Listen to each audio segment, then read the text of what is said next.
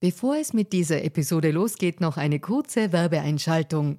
Wusstest du, dass Frauen in Österreich im Jahr 2024 immer noch 53 Tage gratis arbeiten? Wie finanziell unabhängig fühlen sich Frauen in Europa? Die Mastercard Finanzstudie 2024 hatte sich zur Aufgabe gemacht, aktuelle Themen wie den Gender Pay Gap und die finanzielle Selbstbestimmung von Frauen näher zu untersuchen. Finanzielle Bildung ist enorm wichtig für Frauen, um ein unabhängiges Leben führen zu können. Die Ergebnisse der Studie zeigen eindeutig, dass es noch viel zu tun gibt, insbesondere wenn es um die Förderung der finanziellen Selbstbestimmung von Frauen und Ungleichheiten im Job geht. Als weltweit führendes Technologieunternehmen im Zahlungsverkehr setzt sich Mastercard für eine inklusive digitale Wirtschaft ein, von der alle Beteiligten weltweit profitieren. Mastercard engagiert sich stark dafür, eine bessere Welt für Frauen in der Arbeit und in der Gesellschaft zu schaffen. Das beginnt bei dem Ende des Gender Pay Gaps im Mastercard-Universum und endet bei aktiven Förderungen für Kleinunternehmerinnen, Startups sowie jungen Mädchen in MINT-Karrieren. Weitere Informationen findet ihr unter www.mastercard.at-de-at. Und jetzt geht's weiter mit Fair and Female.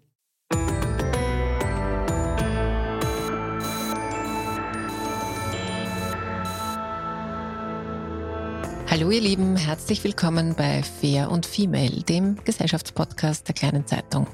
Mein Name ist Barbara Haas, ich bin Journalistin und hoste diesen Podcast und heute sprechen wir über Themen, die wehtun können, die Unverständnis, Ohnmacht und Angst auslösen können und die aber trotzdem wichtig sind zu besprechen. Wir werden über Krieg sprechen und immer wenn Krieg im Raum steht, dann betrifft das eben auch Menschen. Und zwar Menschen, die nicht entschieden haben, dass es den gibt, sondern die sozusagen am damit konfrontiert werden in ihrem eigenen Leben. Und ich freue mich sehr, das heute mit einer Frau, einer Journalistin besprechen zu dürfen, die sich sehr lange jetzt schon und intensiv mit dem Krieg in der Ukraine aus Moskauer Perspektive auseinandergesetzt hat. Sie war seit 2021 Korrespondentin des ORF in Moskau und hat dann gemeinsam mit ihrem Kollegen Paul Krise, danke, und hat gemeinsam mit ihrem Kollegen Paul Krise ein Buch herausgebracht. Das heißt Russland von innen ist bei Cholnay erschienen und jetzt ist sie da und ich freue mich sehr, dass sie hier ist. Hallo, Miriam Beller. Hallo, vielen Dank für die Einladung. Liebe Miriam, du bist eben seit kurzem wieder in Wien. Seit wann genau? Seit Anfang Oktober bin ich wieder im Dienst äh, im ORF in Wien. Okay.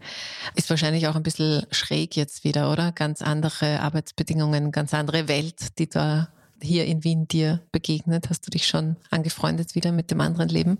Es ist eine ganz andere Welt tatsächlich, aber es ist schon schön in Wien. Also man lernt das ganz neu zu schätzen. Äh, die ersten Wochen waren, äh, da war sehr viel los, aber es war sehr schön und ich genieße Wien gerade sehr. Ja, warum man es schätzen kann, in Österreich zu leben und auch in Wien, da werden wir vielleicht noch drauf eingehen. Ich möchte mit dir ein bisschen Frauenperspektiven beleuchten. Du hast das im Buch auch sehr, sehr schön und sehr differenziert gemacht. Und da würde ich gern unsere ähm, Zuhörerinnen und Zuhörer ein bisschen mitnehmen.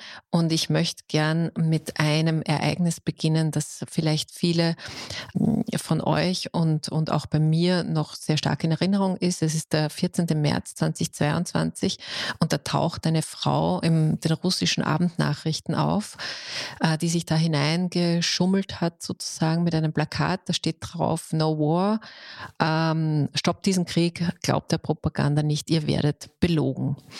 Ähm, diese Frau ist dann verhaftet worden und ich habe nur mitbekommen, vor ein paar Wochen wurde sozusagen, wurde sie zu achteinhalb Jahren Haft verurteilt. Ähm, aber wer ist diese Frau und äh, was ist mit ihr seitdem passiert? Marina Ovsjanikova, das ist eine Journalistin, eine eigentlich eine Medienmitarbeiterin, äh, die jahrelang, jahrzehntelang tatsächlich ähm, für das russische Staatsfernsehen gearbeitet hat, also auch in der, dieser Propagandamaschinerie mitgearbeitet hat und eine russische Mutter und einen ukrainischen Vater hat. Und ähm, die muss irgendwie zu Kriegsbeginn beschlossen haben, dass es ihr jetzt reicht. Und irgendwie hat sie es geschafft, tatsächlich äh, in den Haupt Nachrichten, dahinter der Moderatorin mit einem Plakat aufzutauchen. Äh, das war wirklich ein ganz außergewöhnlicher Moment, weil die Staatspropaganda in Russland so extrem durchgetaktet ist und man sieht da nie wirklich, da gibt's nie irgendwas, was da nicht passt.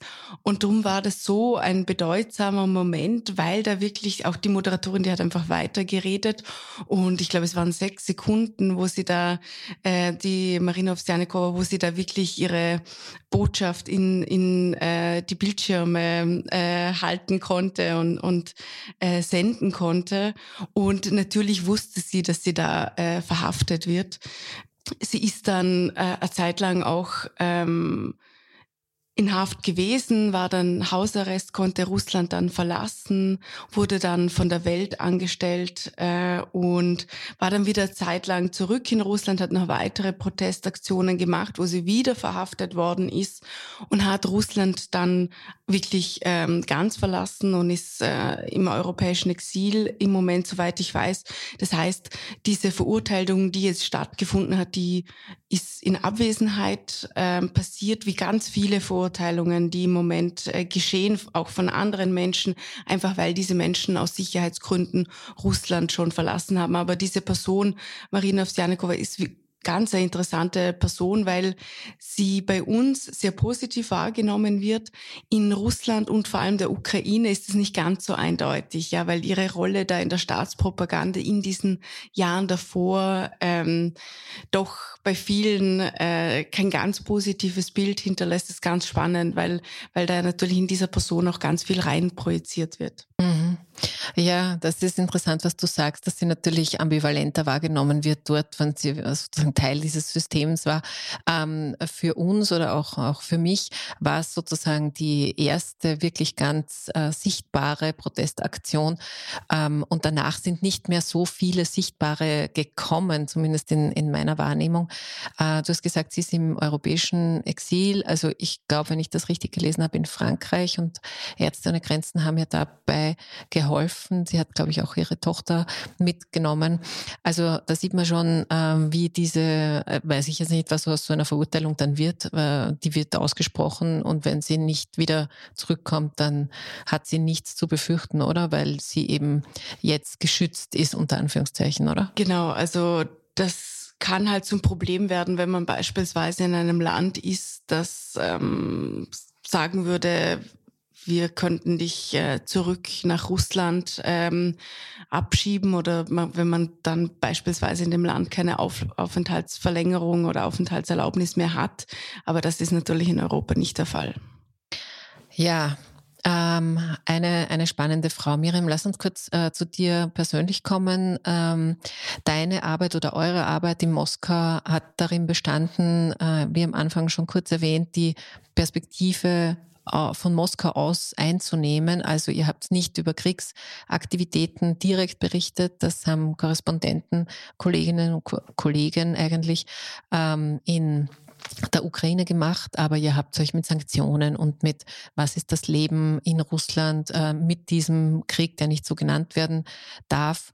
Und ähm, du schreibst, dass diese Arbeit auch immer mehr zu einem Katz-und-Maus-Spiel geworden ist. Also äh, wie verhält man sich äh, am besten gegenüber dieser, dieser, ich sag mal, diesem Überwachungsstaat? Ich kann es anders auch nicht ausdrücken. Und mir ist eine Szene irgendwie hängen geblieben. Da warst du am Flughafen äh, bei der Einreise und dann wurde, wurdest du aufgehalten und dann war plötzlich dein Handy nicht mehr bei dir. Was, äh, warum, warum, warum ist dein Handy plötzlich woanders gewesen? Ja, tatsächlich diese Befragungen bei der Einreise an den Flughäfen, wenn ich beispielsweise aus einem Urlaub wieder zurückgekommen bin, die sind ganz oft passiert. Eine Zeit lang habe ich das fast jedes Mal gehabt, wenn ich wieder nach, äh, nach Russland zurückgekommen äh, bin. Ich habe mir da immer schon zwei Stunden äh, zusätzlich Zeit ge genommen. Das ist dann so, dass eben der ähm, russische Inlandsgeheimdienst FSB, der auch für den Grenzschutz verantwortlich ist, ähm, gerne Befragungen durchführt mit Menschen, ähm, die ihnen vielleicht ähm, ja, irgendwie interessant erscheinen. Das passiert eben ganz oft mit Menschen, die einen ukrainischen Pass haben. Die müssen eigentlich immer damit rechnen, dass sie sehr unangenehme Einvernahme bekommen. Also da bin ich öfters mit ähm, Personen gesessen, eben mit einem ukrainischen Pass. Äh, oder eben beispielsweise westlichen Journalistinnen und Journalisten, weil das steht bei uns im Visum drinnen, dass wir als Korrespondentinnen in Russland tätig sind. Das heißt, sofort, wenn man da äh, bei der Passkontrolle steht, wird schon mal der Hörer in der Hand genommen und telefoniert. Eben, ob man, ob die Kolleginnen oder es sind tatsächlich meistens Kollegen mit uns sprechen wollen, dann verschwindet mal der Pass. Und dann muss man mal warten, halbe Stunde, je nachdem, wie lange. Und dann wird man eben meistens aufgefordert, dass man doch bitte da mitkommt in ein fensterloses Kämmerlein und da wird man dann befragt. Und im Zuge dieser Befragungen ist es dann halt eben auch passiert, dass sie dann nach der Telefonnummer fragen. Und ich vergesse meine Telefonnummer häufig mhm. und habe dann reflexartig das Telefon rausgenommen, obwohl ich mir vorher fest vorgenommen habe, das Telefon nicht rauszunehmen, weil das dann eben ähm, der Trick ist zu sagen, ah ja, kann ich bitte mal das Telefon haben? Und jetzt kann man natürlich sagen, nein. Äh, dann ist aber halt meistens eine größere Diskussion, äh, die dann entsteht, warum die jetzt das Telefon nicht haben können. Und ich immer schaue, dass es clean ist, das Telefon, dass da nichts drauf ist, was mhm. irgendwie ähm, quellenmäßig oder so ungut sein könnte. Ja, und dann habe ich diesem Beamten halt das Telefon gegeben und der hat das halt durchgeschaut. Sie schauen da oft eben auf Fotos, ähm, sehr gerne auch Telegram-Kanäle, diese Messenger-App, wo es eben auch Kanäle gibt, wo Nachrichten, ähm, Organisationen, also irgendwie BBC, der russische Service oder russische Exilmedien, aber auch eben ukrainische Medien beispielsweise Kanäle haben, denen man folgen kann und da schauen sie eben, wem man da so folgt und, und ob das irgendwie relevant wäre, ob das etwas Illegales wäre in Russland beispielsweise. Und das schauen sie sich dann an, aber eben auch private Fotos, das natürlich dann irgendwie so ein bisschen äh, unangenehm, weil das hat ja überhaupt nichts mit meiner mhm. Arbeit zu tun. Äh, aber da geht es ihnen, glaube ich, eher darum, ähm, ein bisschen zu stillen, mhm. wie man so schön sagt, und äh, ein bisschen einzuschüchtern und unangenehm zu sein. Ich glaube, da geht es wirklich nur darum, unangenehm zu sein. Ja, ich stelle mir das unangenehm äh, vor. Äh, ich habe gelesen, er hat da so eine Nummer eingegeben, die IMEI-Nummer.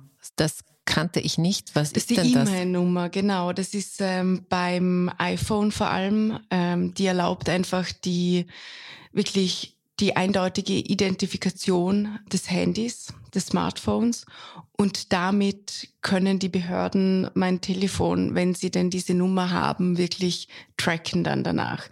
Das können sie theoretisch aber davor auch schon, weil ein russisches Handy über einen russischen Provider angemeldet ist und die die Daten, wenn ich den Standort eingeschaltet habe, ja sowieso haben.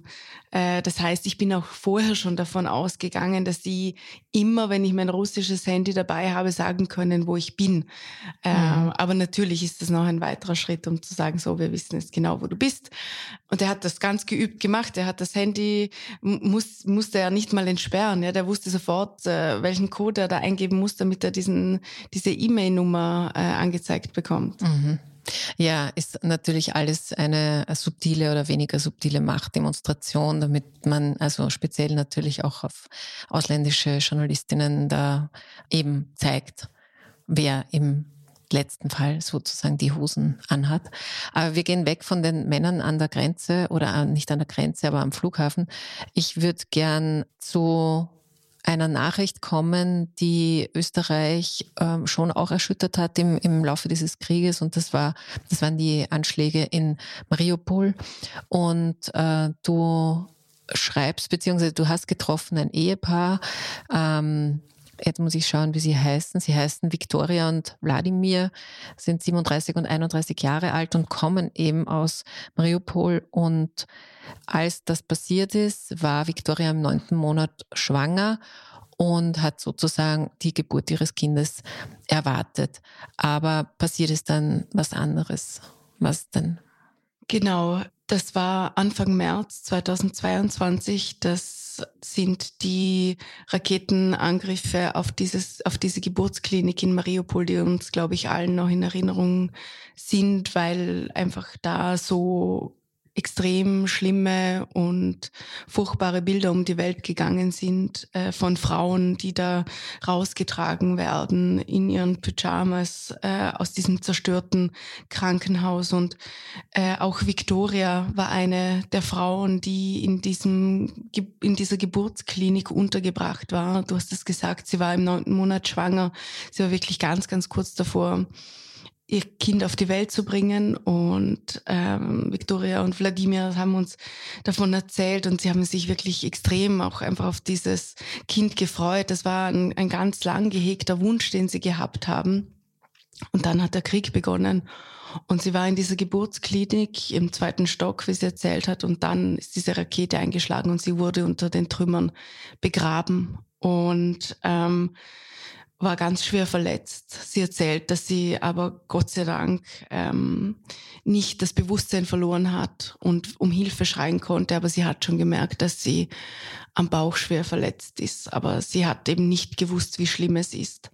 Sie wurde dann äh, gerettet äh, aus den Trümmern und wurde dann in ein anderes Krankenhaus gebracht und dort unter ganz, ganz schlimmen Umständen auch operiert, weil die mussten da natürlich ähm, in die Bunker, in die Keller sich zurückziehen. Sie ist da auf einer Trage gelegen und im Dunkeln. Als sie das erzählt hat, sie hat auch wirklich, also da hat man gemerkt, ähm, wie, wie schlimm das einfach auch für sie war, da im Dunkeln zu liegen und überhaupt nicht zu wissen, was da passiert. Und es wurde dann ein Kaiserschnitt durchgeführt, aber das, das Baby hat das nicht überlebt. Äh, das Baby ist gestorben. Äh, sie hat es überlebt, äh, aber natürlich mit, mit ganz schlimmen inneren und äußeren Verletzungen, ja. Hm. Ja, das ist, das ist schlimm und ist sozusagen hm, ein, ein Aspekt oder eine Perspektive auf eine Nachricht, ähm, die man eben bei uns auch so mitbekommen hat. Ich glaube, die ähm, Russland hat lange irgendwie auch diese Geschichte vertreten, dass das ja gar kein Krankenhaus, kein aktives gewesen sein soll. Ähm, Genau, also ähm, es gibt verschiedene Versionen äh, von der russischen Seite, was ganz oft der Fall ist. Also sie ähm, streuen ganz oft äh, Desinformationen, verschiedenste Informationen über Dinge, die geschehen. Und das ist natürlich auch das Ziel, die eigene Bevölkerung zu verwirren, dass man irgendwie gar nichts mehr so richtig glaubt. Ähm, irgendwie da verschiedene Erklärungsansätze zu geben. Man hat ja auch eine der überlebenden Frauen da ganz, ganz äh, schlimm diffamiert, gesagt, dass sie eben eine Schauspielerin gewesen wäre, äh, die das inszeniert hätte auf diesen Fotos. Also wirklich ganz schlimm. Das mhm. kann man sich ja nicht vorstellen. Diese, diese Frauen äh, gehen da wirklich buchstäblich durch die Hölle und eben die Viktoria, die danach ja nach Russland flüchten musste mit Wladimir, äh, mit ihrem Ehemann. Vielleicht muss ich da ein bisschen zurückgehen, weil äh, Wladimir wusste ja nicht, was ihr passiert ist. Äh, es gibt ja kein Internet, er sitzt auch irgendwo im, im Bunker äh, aufgrund eben dieser heftigen russischen Angriffe und er wusste nichts davon und wollte am nächsten Tag zu ihr ins Krankenhaus gehen, hat er verzweifelt nach irgendeinem offenen Geschäft gesucht, wo er irgend was noch kaufen kann für sie und hat eines gefunden mit einem Freund, wo er noch ähm, Toilettenpapier und Äpfel kaufen kann für die Victoria. Und sie sind dann zu Fuß auf dem Weg gewesen ähm, zum Krankenhaus, das zu diesem Zeitpunkt schon ähm, getroffen war. Und auch sie, er und sein Freund, sind auf diesem Weg in einen russischen Bombenangriff reingekommen. Sein Freund ist sofort gestorben. Und er hat äh, ganz knapp nur überlebt und wirklich nur durch die Hilfe eines Passanten, der ihn da rausgezogen hat und ihm, glaube ich, sofort das Bein abgebunden hat. Er hat nämlich dann in der Folge sein, sein linkes Bein verloren. Äh, und auch die beiden, äh, Viktoria und Wladimir, wussten dann drei bis vier Wochen überhaupt nicht, lebt er, die andere überhaupt noch, wo sind sie? Ähm, das kommt dann ja noch dazu, dass diese Menschen irgendwie ganz knapp überlebt haben und dann nicht wissen, lebt meine Familie noch, lebt mein Ehemann noch, was ist mit meinem Kind? Sie haben sich dann gefunden und sind dann Richtung Russland geflüchtet, weil es einfach gar keinen anderen Weg auch gab. Und äh, mit der Hilfe von Freiwilligen haben sie es dann nach St. Petersburg geschafft. Wladimir war wirklich ganz schlecht beieinander, er musste auch dann direkt ins Krankenhaus, als sie in St. Petersburg eben angekommen sind. Und Victoria, obwohl sie da ja selber wirklich gerade durch ganz Schlimmes gegangen ist, das hat man auch gemerkt, als wir sie besucht haben, war wirklich da ist ganz, ganz ähm, irgendwie darin aufgegangen, sich um den Wladimir zu kümmern. Und man hat einfach diese Liebe zwischen diesen beiden Menschen gespürt. Das war etwas sehr Berührendes. Aber für die Victoria, und das hat sie auch erzählt, war einfach so schlimm in Russland zu sein, in einem Land, wo die Menschen nicht einmal äh, glauben, dass das, was ihr passiert ist, tatsächlich äh, die Wahrheit ist.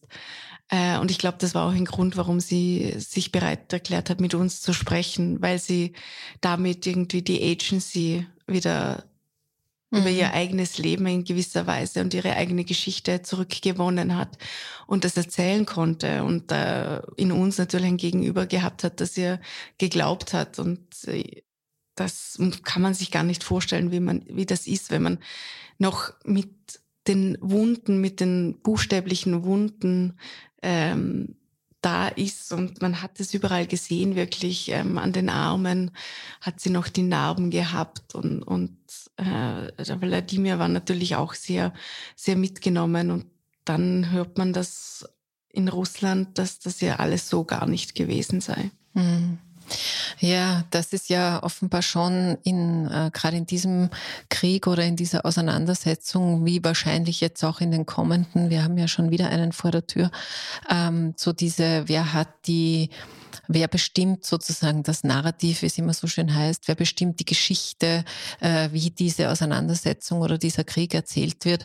Und, und ganz oft ähm, sind ist dann kein Platz mehr für eben genau die ähm, Menschen und, und die Schicksale. Und alleine, also ich habe das gelesen, wie, wie sie diesen Notkaiserschnitt irgendwie bekommen hat. Und ich glaube, jede Frau, die mal ein, ein Kind verloren hat, sei es durch eine Frühgeburt oder sei es auf andere Umstände, das ist ein Trauma, mit dem man ganz lang ähm, umgehen muss und dem man auch eigentlich Zeit geben muss. Und genau diese Zeit und auch die Ressourcen hatten die beiden gar nicht. Und deswegen möchte ich nur kurz was vorlesen, was ich trotzdem total schön gefunden habe, weil sie hatte eine ganz, ganz starke äh, einen Lebenswillen, also sozusagen. So, und das finde ich jetzt natürlich nicht, aber, aber, aber egal, dann empfehle ich jetzt einfach mal dieses Buch. Da sind ganz schöne Zitate von den beiden auch ähm, zu finden. Und auch das Setting, wo du sie getroffen hast, fand ich irgendwie sehr schön. Das, das banale Heilende in einer so schlimmen Umgebung, ähm, weil sie haben eine, ein Friseur war bei ihnen. Und ähm, vielleicht magst du einen einen, Halbsatz noch dazu zu sagen, warum das wichtig ist? Ja, also vielleicht äh, nur den kurzen Kontext. Also Sie waren in einer Unterkunft, äh, die Ihnen Freiwillige zur Verfügung gestellt haben, also wirklich so eine kleine Flüchtlingsunterkunft, wo Freiwillige auf ganz unterschiedliche Art und Weise gekommen sind, um zu helfen. Und da war eben Sascha. Und Sascha ist ein Friseur, der ähm, freiwillig äh, sich gemeldet hat, den Geflüchteten die Haare zu schneiden, weil das wirklich bei vielen halt so ist, sie sind auf der Flucht wochenlang, der Krieg dauert an und so Kleinigkeiten wie äh, sich die Haare schneiden lassen, an die denkt natürlich niemand. Ähm, und er hat das eben gemacht und das hat man richtig gemerkt, wie das irgendwie heilend war für die Menschen, weil da wirklich so ein Schnitt gesetzt wurde und wir schauen jetzt in die Zukunft mit diesem Haarschnitt, mit irgendwie wieder eine gewisse Normalität reinzubringen in, in dieses Leben, wo es einfach keine Normalität gibt. Aber einfach zu sagen, so, ich möchte jetzt wieder einen Haarschnitt haben und irgendwie wieder ausschauen, als hätte ich irgendwie nicht gerade das Schlimmste durchlebt, das mir passiert ist. Äh, die Victoria hat eine neue Haarfarbe bekommen und Wladimir hat einen äh, sehr flotten Kurzhaarschnitt bekommen, der ihm sehr gut gefallen hat. Und das war irgendwie, das war total berührend zu sehen, wie viel Energie und Kraft ihnen das gegeben hat. Einfach, dass sie sich auch wieder als Menschen gefühlt haben und ähm, auch Sascha, der ihnen im Haare schneiden natürlich sehr viel Aufmerksamkeit gegeben hat. Es ist natürlich auch extrem wichtig, mit Menschen aus Russland zu sprechen, die ihnen respektvoll gegenübertreten, die mit ihnen plaudern, die ihnen glauben, die ihnen Mitgefühl zeigen. Da ist, da ist so viel drinnen, äh, was wichtig ist für diese Menschen. Das war, das war eine sehr, sehr schöne Begegnung. Hm. Die beiden sind mittlerweile in Deutschland, wenn ich das richtig mich erinnere. Äh, weißt du denn, wie es ihnen geht? Also hast du Kontakt? Ja, wir sind ab und zu in Kontakt und als ich mit ihnen für das Buch nochmal gesprochen habe, waren sie tatsächlich in einer eher schwierigen Situation, weil für sie es immer ganz wichtig war, ähm, dass der Wladimir eine Prothese bekommen kann, einfach auch um gewisse Normalität im Leben äh, zu haben. Ist, Wladimir ist 31, jetzt ist er 32, ähm, aber 31, als das passiert ist.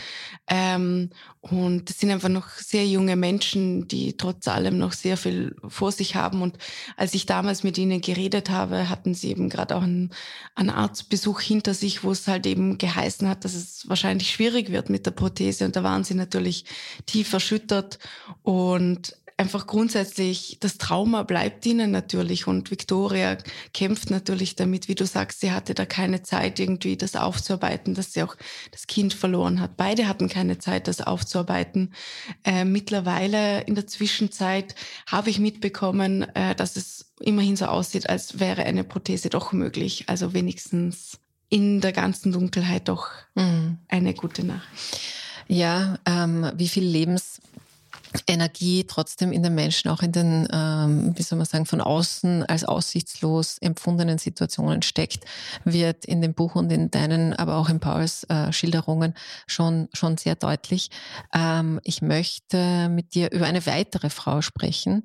Äh, ihr Name ist, ähm, das hoffe ich, spreche ich jetzt richtig aus, Lolia Nordic. Genau, richtig. Äh, sie ist eine feministische Aktivistin und wurde festgenommen Warum ich den Feminismus da jetzt reinbringe, ist, weil mich das im, im, im Laufe der Lektüre des ganzen Buches eigentlich mehrfach immer wieder mal so gebeutelt hat, wie, wie schnell so ein an sich ja banaler ähm, Begriff und eine banale Forderung nach Gleichstellung und so weiter eigentlich in, in der Situation zu, einer, zu einem sehr willkommenen Feindesbild äh, stilisiert wird. Vielleicht kannst du erzählen, was, ähm, was, was sie gemacht hat und warum sie eigentlich festgenommen wurde? Lulia Nordic ist, wie du sagst, eine feministische Aktivistin schon viele Jahre lang. Sie ist auch schon oft verhaftet worden, schon vor dem Krieg. Es hat schon Hausdurchsuchungen bei ihr zu Hause gegeben, schon vor dem Krieg. Also sie, sie weiß schon, auf was sie sich da einlässt. Sie hat dann trotzdem entschieden, mit Kriegsbeginn der sogenannten Feminist Anti-War Resistance beizutreten. Das ist eine äh, feministische Organisation, ähm, die sich, wie der Name schon sagt, gegen den Krieg stellt. Und diese Organisation hat für den 6. März ähm, eine große Protestaktion organisiert für den 6. März 2022, also wirklich ganz kurz nach dem Krieg. Und Lulia Nordic war da involviert in der Organisation dieses Protests in St. Petersburg, in der Stadt, in der sie gelebt hat. Und am 5. März vor dieser Protestaktion hat dann die Polizei bei ihr angeklopft in der Früh und sie beschreibt eben, wie das so geschehen ist. Und das ist wirklich eine sehr eindrückliche Erzählung von ihr, weil die Polizei da wirklich in der Früh um 8 Uhr bei ihr vor der Tür gestanden ist und gegen die Tür gehämmert hat. Sie hat zuerst noch gewartet und nicht aufgemacht, weil es das, weil es eben heißt, manchmal haben sie keine, keinen Durchsuchungsbefehl, dann, dann können sie nur klopfen und dich einschüchtern und hoffen, dass du so viel Angst hast, dass du aufmachst. Aber tatsächlich haben, haben sie dann angefangen, mit dem Hammer zu versuchen, die Tür aufzumachen und dann hat sie aufgemacht. noch im Pyjama wurde sie dann irgendwie wirklich ähm, durchsucht und eben musste an die Wand stehen mit, ähm, mit den Händen in die Höhe und ihre ganze Wohnung wurde dann auf den Kopf gestellt. Man muss dazu sagen, äh, sie ist wirklich eine sehr gewiefte und sehr erfahrene Aktivistin, hat ihren Laptop, weil sie gewusst hat, dass vielleicht eine Hausdurchsuchung statt, stattfinden könnte, hat ihren Laptop zwei Wochen lang immer außerhalb der Wohnung aufbewahrt. Wo genau weiß ich bis heute nicht, sie hat es mir nicht gesagt. Ähm, und äh, konnte so dadurch verhindern, ähm, dass irgendwie sensible Daten mitgenommen mhm. wurden. Ähm, die Polizei ist dann gegangen, ist aber wiedergekommen und hat sie dann verhaftet. Ähm, und da musste sie dann auf der Polizeistation wirklich eine Leibesvisitation durchstehen, äh, wo sie sich ganz ausziehen musste vor einer ähm, Beamtin mit Bodycam. Also das wurde auch gefilmt. Das wurde auch gefilmt, mhm, ja. Also das, zu Dokumentationszwecken offiziellerweise. Genau, Aber. das genau, das ähm, sie beschreibt das im Interview, ähm, das ich mir mit ihr gemacht habe, dass sie das machen offiziell, damit man im Nachhinein nicht sagen kann, dass man misshandelt wurde. Aber das ist natürlich ein sehr degradierender Prozess, wenn man sich da mhm. ähm, ausziehen muss. Und sie hat gesagt, sie musste dann auch in die Hocke gehen, damit ähm, damit man eben ähm, sicher sein konnte, dass sie zwischen den Beinen nichts versteckt hatte. Also das ist wirklich sehr, sehr entwürdigend. Das ist auch etwas, was vielen Aktivistinnen passiert ist. Das habe ich von vielen Aktivistinnen gehört, diese Leibesvisitationen und dann auch natürlich, dass danach diese, in, ihrem Fall waren es äh, zwei Tage das war wirklich nur dafür, dass sie außer Gefecht gesetzt ist. Damit sie an der Damit Protestaktion sie an dieser Protestaktion nicht teilnehmen, nicht teilnehmen mhm. konnte. Sie war nicht die Einzige, das waren andere auch noch. Mhm. Bei anderen war es länger. Viele Leute sind 14, 15 Tage festgehalten worden, immer wieder, wenn sie an Protestaktionen teilgenommen haben oder aus sonstigen Gründen politische Aktivistinnen, die eben für gewisse Zeit festgehalten wurden. Aber sie ist dann freigekommen und wollte dann natürlich sofort ins Ausland, hat auch ein humanitäres Visum bekommen. Aber als sie zu diesem, zu einem Konsulat gegangen ist von einem europäischen Land, sind ihr wieder Polizisten gefolgt und die haben sich stationiert bei ihr vor dem Konsulat und das war für sie klar, die warten jetzt auf mich, bis ich rauf, rauskomme, damit sie mich wieder verhaften können. Und da muss man wirklich sagen, da hat sie der Mitarbeiter oder die Mitarbeiterin des Konsulats gerettet, weil die gesagt haben, am Abend, als sie schon Stunden gewartet hat und die immer noch da draußen stehen, sie gesagt, so, wir schalten jetzt einfach alle Lichter aus und tun so, als wäre niemand mehr hier. Und dann warten wir, was passiert. Und dann sind die Polizisten wirklich weggefahren und sie konnten kommen. Mhm. Also das aber, man, man, aber man sieht schon, also einerseits ist es dann äh, fast auch wieder hoffnungsgebend, wenn man sagt, okay, es gibt immer wieder auch Leute, die einem helfen. Also okay, ein Konsulat sollte das auch irgendwie aus der Position heraus tun, aber es gibt auch so, wie das bei Wladimir vorher war, also Bekannte, Freunde, Passanten. Also es ist sehr viel Menschlichkeit auch da und andererseits ein politisches System, das jeden, jeden Punkt sozusagen für sich selbst verwertet, einfach nur um eine Protestaktion nicht stattfinden zu lassen und da sehr viel Energie auch rein, reinbuttert. Ähm, eine Aktion, die ich, die ich andererseits irgendwie sehr lustig gefunden habe, eben genau von dieser Anti-War Resistance, wie heißt Resistance? Feminist, Feminist. Anti-War Resistance. Genau. genau war, dass, dass Frauen oder Teilnehmende von dieser Bewegung auch über Memes sozusagen auf versteckte, lustige Art und Weise Protest üben, um gegen diesen Krieg irgendwie vorzugehen. Was, was, was ist das? Was, was machen Sie da? Ja, Sie haben ganz verschiedene Strategien, wie Sie eben Ihren Protest da unter die Leute bringen. Und eben ein, ein sehr interessanter ist eben der mit den Memes. Da bringe ich das Beispiel äh, mit Osterwünschen, wo, das kennt man vielleicht irgendwie so frohe Ostern, vielleicht mehr oder weniger kitschig mit Eiern und Osterhasen.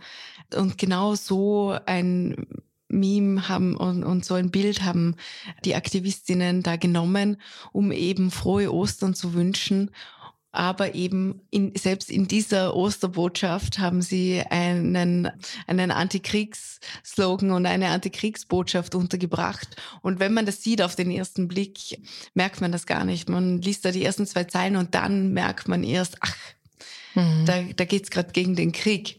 Und das ist eine Strategie, die sie auch in anderen Bereichen fahren. Beispielsweise haben sie eine Zeitung, die sie verbreiten als PDF. Die Aktivistinnen in ganz Russland können das PDF runterladen, ausdrucken und verteilen.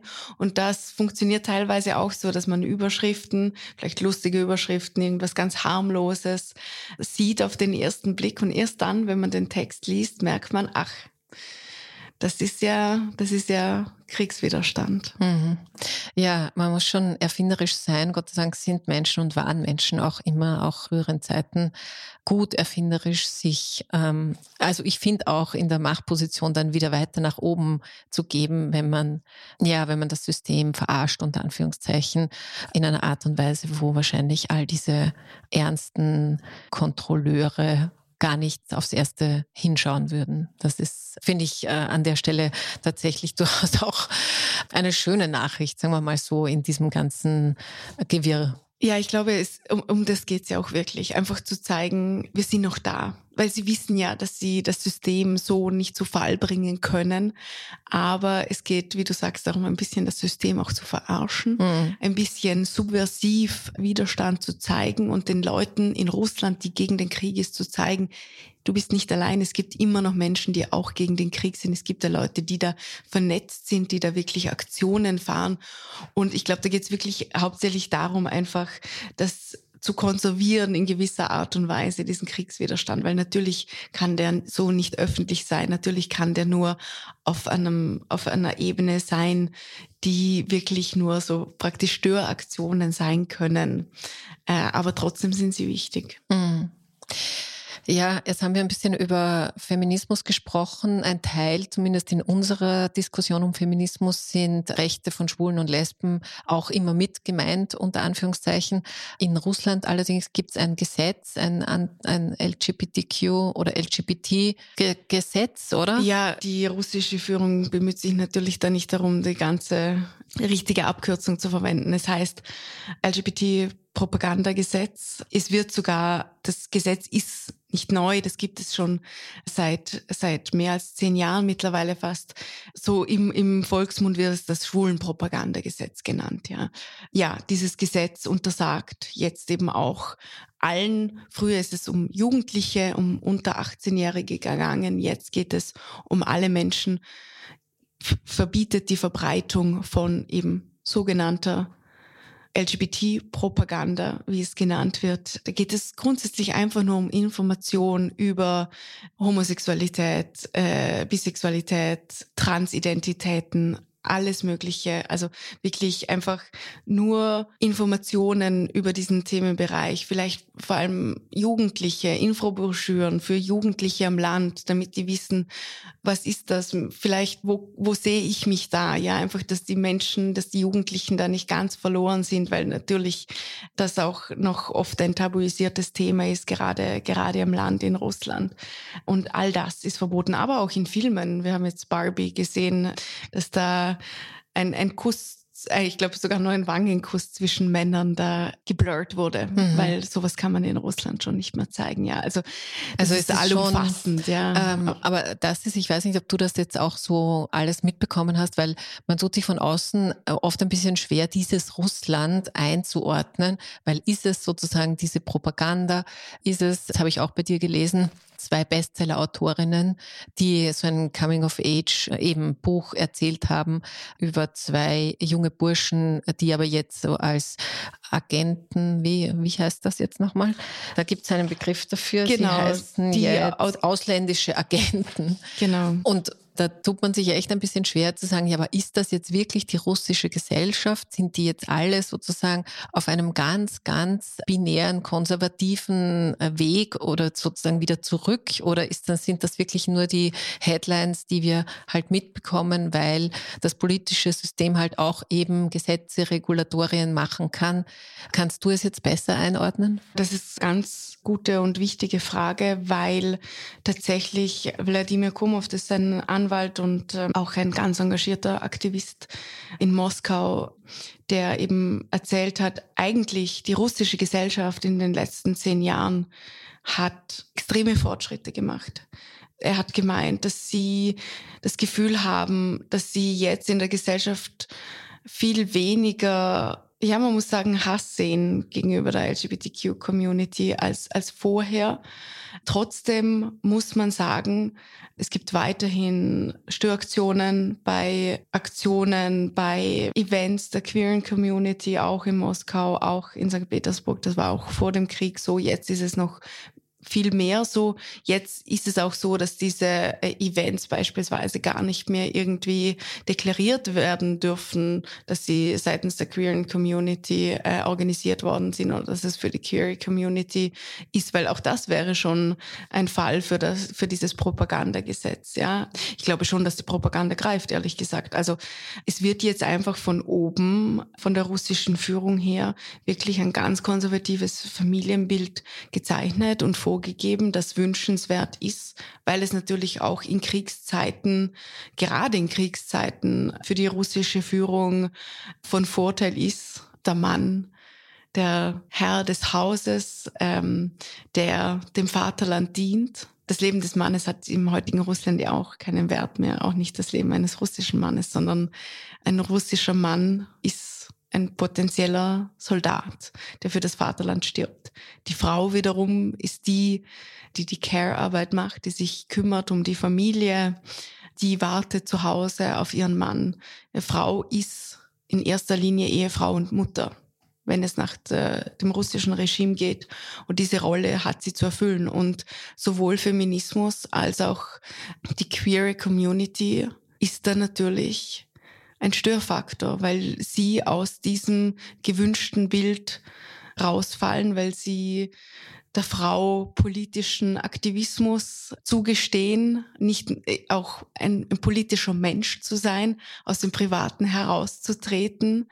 Gerade schwule Männer werden als Gefahr gesehen, weil sie eben nicht in dieses Bild reinpassen. Und das, ich beschreibe das auch im Buch, das ist nicht das erste Mal. Das war auch unter Stalin schon so, dass schwule Männer als ausländische Agenten, als potenzielle westliche Spione gesehen wurden, weil sie eben nicht in dieses Bild hineinpassen. Und da wurde sehr viel Propaganda gegen sie gemacht. Und das ist auch heute so. Lesbische Frauen haben, haben da weniger zu befürchten in dem Sinn einfach auch, weil es salopp gesagt nicht so ernst genommen wird, weil es nicht so als Gefahr für die Staatsstruktur mhm. äh, gesehen wird. Weil man Frauen insgesamt weniger ähm, äh, gesellschaftliche Macht und Bedeutung genau. beimisst. Da fällt mir nur ein, also das hat jetzt nichts unmittelbar mit dem Krieg zu tun, aber da geht es um häusliche Gewalt und um Femizide und da darf sich jetzt Österreich wirklich nicht so weit aus dem Fenster lehnen, weil wir da ganz vorne unter Anführungszeichen und beschämenderweise mit dabei sind. In Österreich werden ja mehr Frauen getötet als Männer und wir haben deswegen eine sehr hohe Femizidrate. Aber wie mit häuslicher Gewalt in Russland umgegangen wird, das hat sich schon vor einigen Jahren auch in einem Gesetz niedergeschlagen, dass eben, dass es eigentlich eine Verwaltungsstrafe nur mehr mit sich bringt, wenn man als Mann seine Frau schlägt und das aber nicht so oft und nicht so arg macht. Genau, also wenn man es salopp sagt, kann man es genauso zusammenfassen. Es ist so, dass es eben jetzt so, das Gesetz es ist eine Verwaltungsstrafe, die so keine weiteren Folgen hat, wenn das genau einmal im Jahr passiert und keine, also beispielsweise keine Brüche, keine äußeren Verletzungen zu sehen sind. Und also das ist natürlich hart. Und ich meine, das ist mal das Gesetz und dann kann man im, in weiterer Folge reden über Frauenhäuser in Russland, die ja auch kaum existent sind, über die Frage, wird eine Frau ihren Mann dann ein zweites Mal anzeigen? Also wahrscheinlich eher nicht. Es gibt hier keine, keinen Schutz oder fast keinen Schutz für Frauen, aber auch nicht für Kinder, weil für sie gilt das hier genauso. Und das ist ein, ein riesengroßes Problem in Russland. Es ist auch so, wenn man in Russland, weiß ich nicht, bei den Nachbarn was hört und die Polizei ruft, dann muss man schon davon ausgehen, dass das keine Folgen haben wird. Mhm. Wow. Mhm. Und das muss man sich mal vorstellen, weil bei uns weiß man, okay, man hört was oder man sieht was, man ruft die Polizei und hat damit zumindest ähm, das Mindeste getan, um hier einzuschreiten, um hier vielleicht Schlimmeres zu verhindern.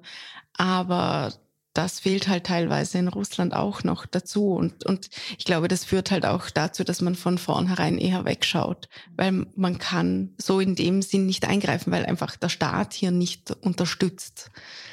Und das ist ganz, ja, wenn es nicht als ähm, wenn es nicht als Übergriff, als Verletzung eines Menschen gewertet wird, dann natürlich kann man dann als Einzelperson nichts nichts dagegen tun. Ich würde noch gerne ein bisschen reinschauen in diese Frage, wie ist dieses Russland eigentlich? Und möchte noch auf eine andere Frau kommen, die du auch getroffen hast, die bei einer NGO gearbeitet hat in Vladivostok, wie dieser Krieg begonnen hat. Und sie ist, glaube ich, 25 oder so und die dann beschlossen hat, eben wegzugehen und warum mich dieses, wie ist Russland eigentlich so, so interessiert hat, weil die so überzeugt davon war, das tun zu müssen, was sie getan hat und gleichzeitig sich von ihrer Familie total entfremdet hat, weil sie von denen als Verräterin bezeichnet wurde und abgestempelt wurde.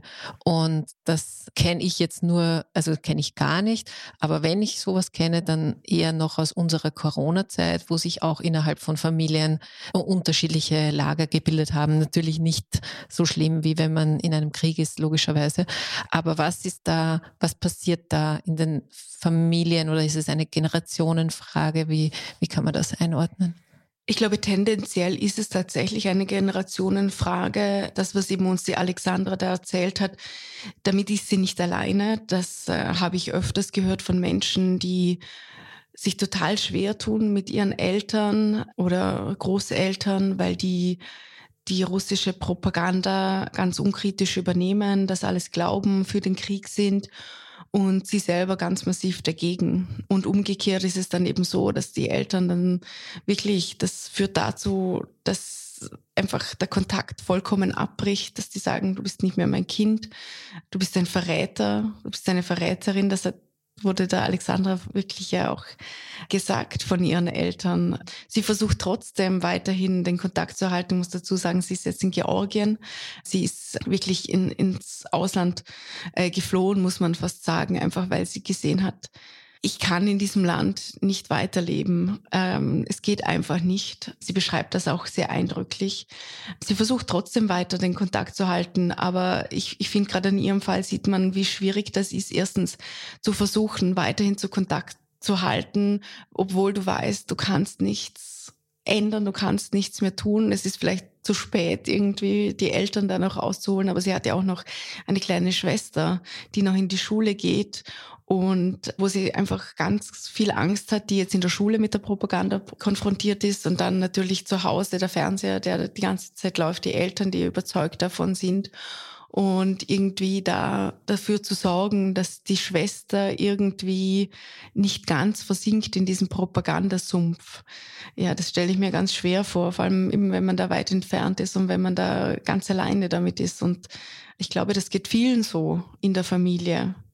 Und was ich aber ganz interessant gefunden habe, ist, was die Alexandra da erzählt hat, ist, dass sie das ja schon vor dem Krieg gesehen hat, dass ihre Eltern da irgendwie das glauben, was ihnen der Staat da so erzählt, was die Staatsmedien sagen. Und sie gemeint hat, ich, ich habe da vielleicht nicht genug getan, mit ihnen zu diskutieren, zu reden, sie herauszufordern.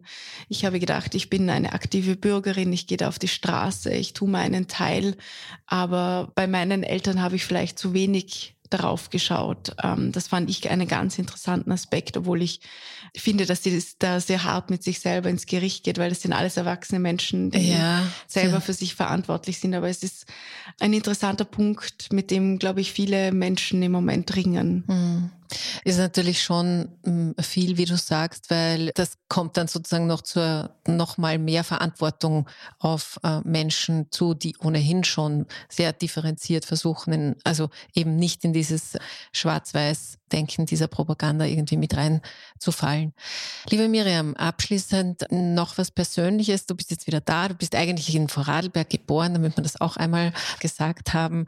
Nicht, dass das eine Rolle spielen würde, aber manche finden das doch interessant interessant und du hast auch ein klein bisschen noch so einen Dialekt, das ist recht. Man äh, hört es noch, ja. Ja, das ist super.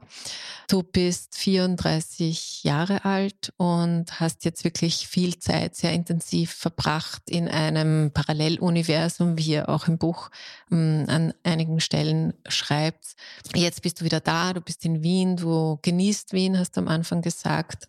Aber natürlich, glaube ich, ist es unmöglich, dass so eine Zeit einfach so vorbei huscht, ohne Spuren zu hinterlassen oder, oder Dinge vielleicht auch zu verändern. Wie, wie hat es dich denn verändert, deine Zeit in Russland? Ich glaube, ich bin ein bisschen gealtert, vielleicht äh, ein bisschen mehr als, als normalerweise oder als es normal wäre innerhalb von zwei Jahren. Natürlich hat es mich sehr verändert, auch als Menschen. Für mich war also gerade auch das, was wir jetzt besprochen haben, so wirklich die Rolle von, von Genderfragen in der Gesellschaft, ähm, habe ich da einfach nochmal ganz neu gesehen, weil die natürlich instrument, instrumentalisiert werden in Kriegszeiten, die bei uns vielleicht so ein bisschen für Polemik sorgen und vielleicht ein bisschen auch so für genervte Kommentare.